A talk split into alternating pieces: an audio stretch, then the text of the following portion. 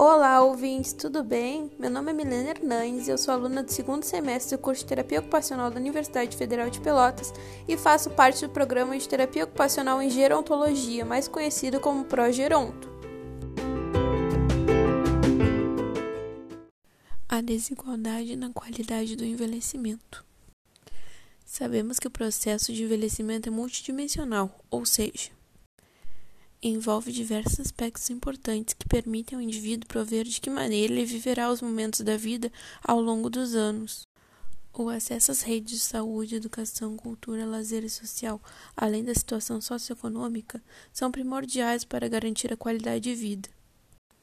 Garantia de cidadania e respeito às políticas públicas que abrangem a população idosa brasileira. Infelizmente, presenciamos desigualdades em cada aspecto anteriormente citado não apenas em relação ao acesso a esses serviços, como também a qualidade com que esses serviços são prestados. Cada um vive de uma forma diferente. Nosso país tem uma grande extensão territorial e sua divisão por regiões permite uma diversidade enorme de hábitos, costumes e estilos de vida. Os serviços prestados à população se adequam a cada localidade e suas características, e é aí que vamos encontrar situações desiguais acontecendo.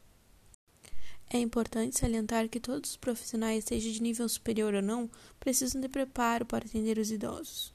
Evitar rótulos e estigmas destinados às pessoas ainda é algo que merece atenção, pelo fato de muitos ainda fomentarem a visão de que a velhice é algo totalmente predominantemente negativo.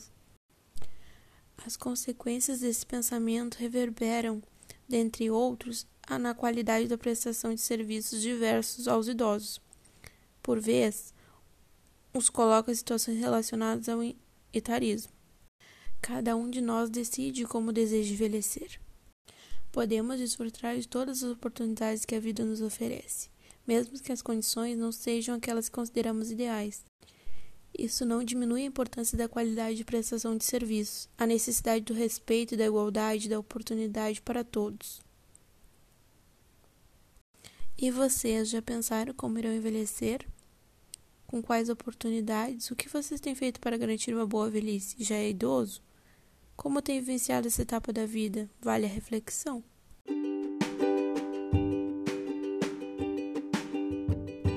Agradeço vocês pela atenção. Lembrando que nosso Instagram é ProGerontoFPL tudo junto e o nosso Facebook é ProGeronto.